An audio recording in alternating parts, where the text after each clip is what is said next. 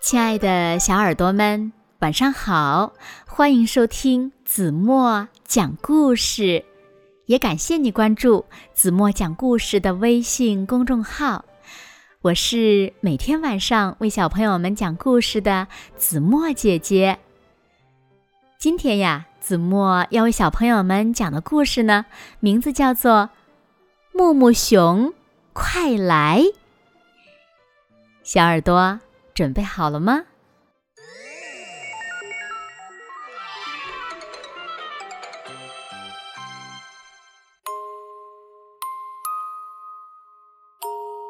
木木熊特别可爱，小动物们都这么说。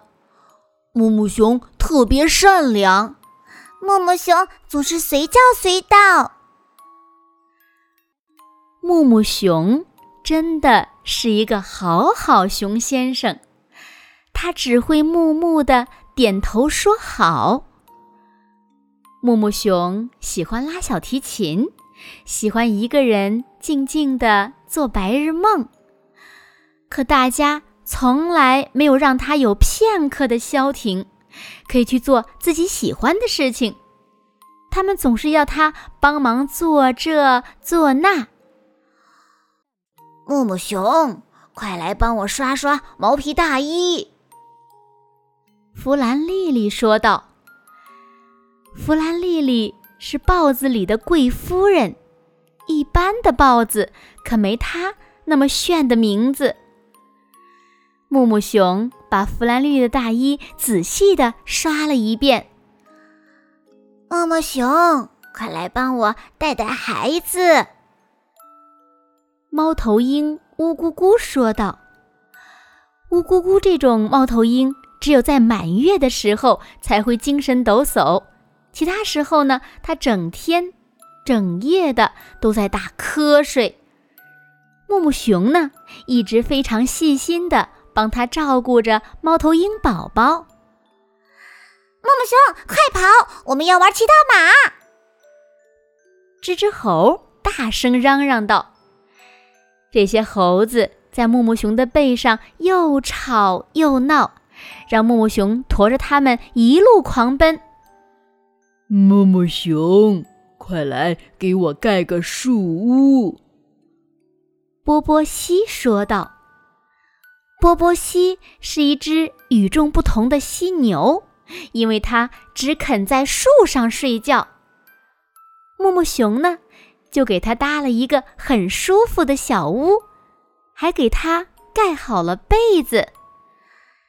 默默熊，快来给我唱个摇篮曲，我想在你的怀里打个盹儿。蓬蓬鼠说道。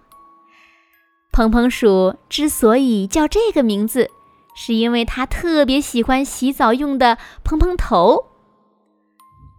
木木熊。哼唱了一支轻柔的摇篮曲。木木熊，快来和我跳个舞吧！悠悠驼说道。他拖着木木熊跳起了一支晃晃悠悠的小步舞，还踩上了木木熊的大脚丫。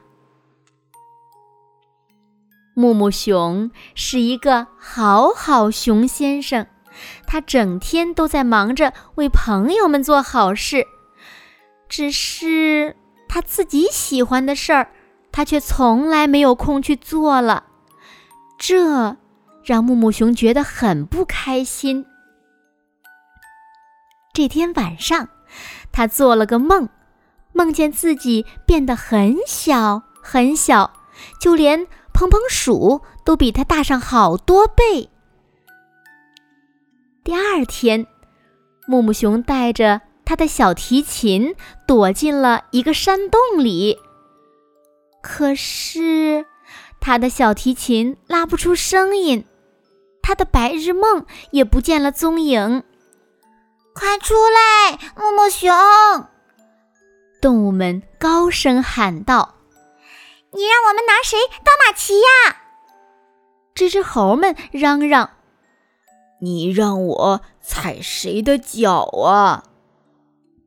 悠悠驼大叫：“你让我找谁来刷毛皮大衣呀？”弗兰丽丽抱怨道：“哦，是我是我还是我。”木木熊咕哝着爬出了山洞。木木熊还是一个好好熊先生。这天晚上，木木熊又做了一个梦，他梦见自己变坏了，变成了一只大野熊。它又大又黑，还露出了满嘴尖牙。它张开嘴，一口就把乌咕咕吞进了肚子里。啊，还好，这只是一个梦。木木熊不要做什么好好熊先生了。动物们还要他做这做那，可木木熊再也不木木的点头说好了。木木熊不是好好熊先生，木木熊也不是坏蛋大野熊，木木熊就是木木熊他自己。木木熊重新开始拉他的小提琴贝贝，他在琴声中又找回了。自己的白日梦啊，多美的琴声啊！动物们纷纷议论：“木木熊是一个好棒的熊明星。”现在，动物们还是需要刷毛皮大衣、玩骑马游戏、哼唱摇篮曲、照顾宝宝、盖树屋、跳舞。不过，大家都学会了自己帮自己，而木木熊呢，还是他们的好朋友。好了，亲爱的小耳朵们，今天的故事呀，子墨就为大家讲到这里了。那小朋友们，木木熊会拉什么乐器呢？快快留言告诉子墨姐姐吧。